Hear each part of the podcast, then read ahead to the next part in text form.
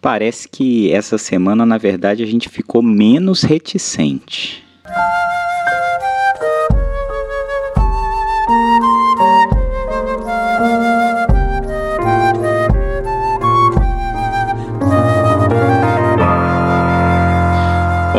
Sou Heitor Oliveira e esse é o podcast da Oficina de Criatividade Sonora, um projeto de extensão que eu coordeno na Universidade Federal do Tocantins.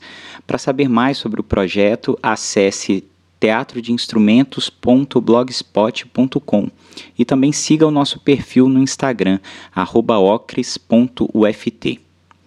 O fato das trocas de áudio da semana passada terem resultado também em episódio do podcast surpreendeu os participantes, até porque a experiência do envio de áudios relativamente desconexos por WhatsApp foi distinta das práticas presenciais desenvolvidas nas semanas anteriores. E o resultado sonoro do experimento, assim como ocorria lá no início do podcast, quando essa era a metodologia mais utilizada, se caracteriza pelo inusitado, compondo uma espécie de paisagem sonora onírica.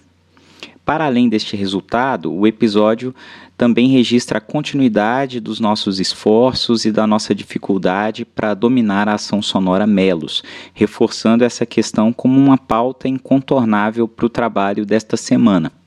E é justamente sobre esse tema que a gente vai começar ouvindo aqui o Arthur, é, que vai relatar um pouco de como esta semana a gente voltou a trabalhar e eu acho que de alguma maneira concluir aí essa saga do Melos.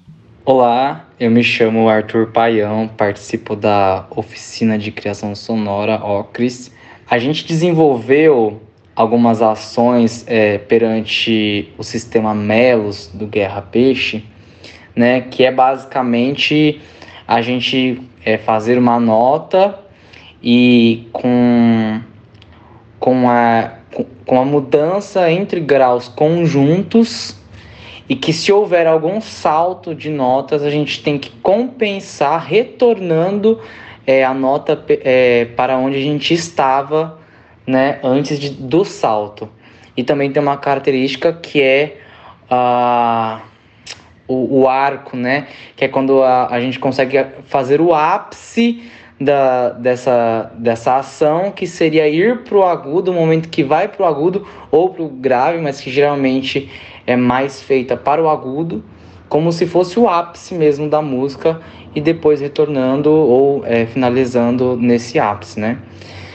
É, a, a discussão hoje sobre a ação Melos foi que é, é muito interessante em que o exemplo que foi dado para nós, que foi o canto gregoriano, ele foi meio que difundido e virou um, um inconsciente coletivo em que todos fizemos essas ações, a, a princípio, no, no, estudo, como algo é, que parecesse, tivesse algum arquétipo ali do, do canto gregoriano. E aí o que nos buscou a, a transformar essa ação é, para que ela não tivesse um timbre muito gregoriano ou uma caracterização muito é, artípica de, disso especificamente e que essa discussão foi muito interessante porque a partir dela a gente é, conseguiu transformar as nossas ações e perceber que antes elas também poderiam ter sido transformadas e, e causou é, bastante bastante fomentação dentro de nós. É isso, o grupo agora já está bem mais seguro né, com essa ação sonora Melos. E além dela, a gente também teve tempo de explorar um novo modelo de ação sonora que a gente pode até definir como um modelo de interação sonora. O modelo de interação sonora é na, no quesito diálogo é, é interessante porque é, é como se tivessem duas pessoas, né? E elas estivessem ali dialogando em sons contínuos, né? Uma coisa que pegou bastante a gente também é que a princípio a gente queria dar um significado a essa ação sonora, mas que não necessariamente ela tem que ter um significado atribuído anteriormente da ação, né? E aí é, a gente, nós tivemos exemplos durante ali a, a nossa, a nosso estudo, nossa, nossas ações e improvisação de, de duplas que conseguiram fazer um diálogo muito fluido, é, numa rítmica e num, num, num contexto ali giratório, quase ininterrupto, né? E foi muito gostoso de assistir. Outras que tiveram também, né? Alguma, alguns deslizes ou o tempo mesmo da dupla. Mas a princípio pensando que o som ele deveria ser contínuo, né? E a partir disso é, tivemos o resultado que vocês vão ver.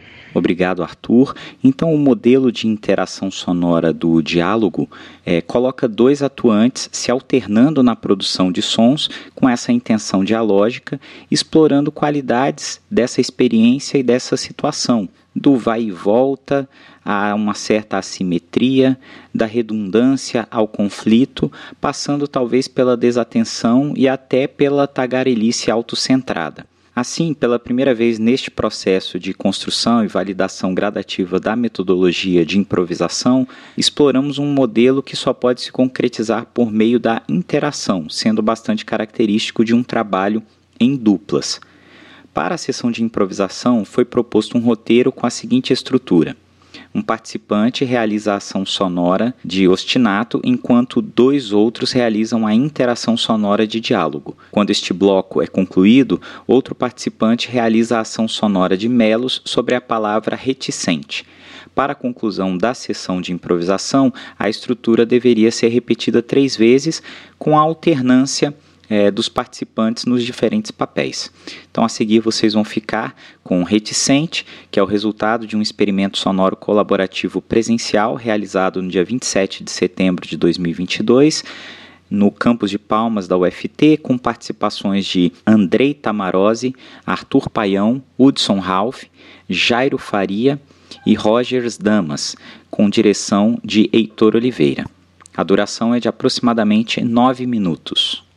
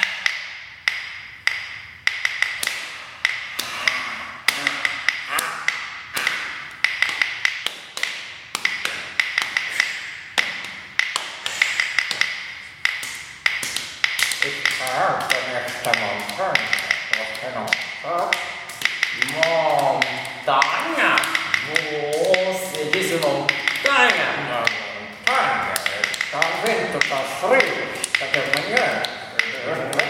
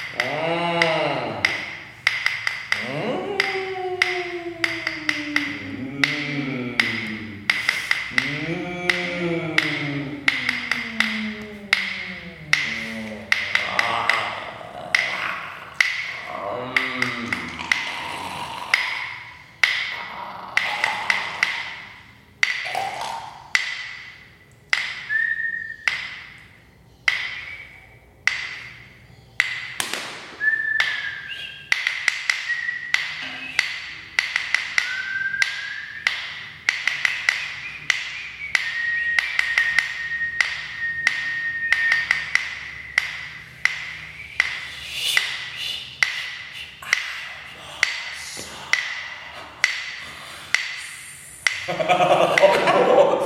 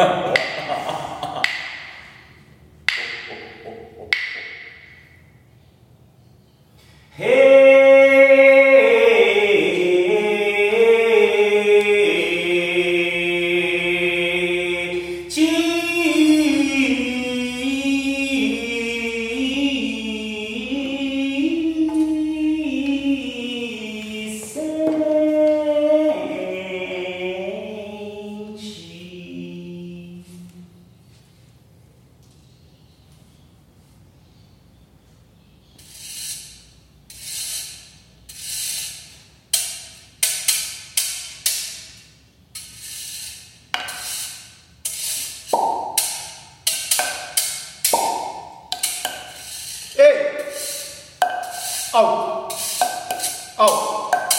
E. E.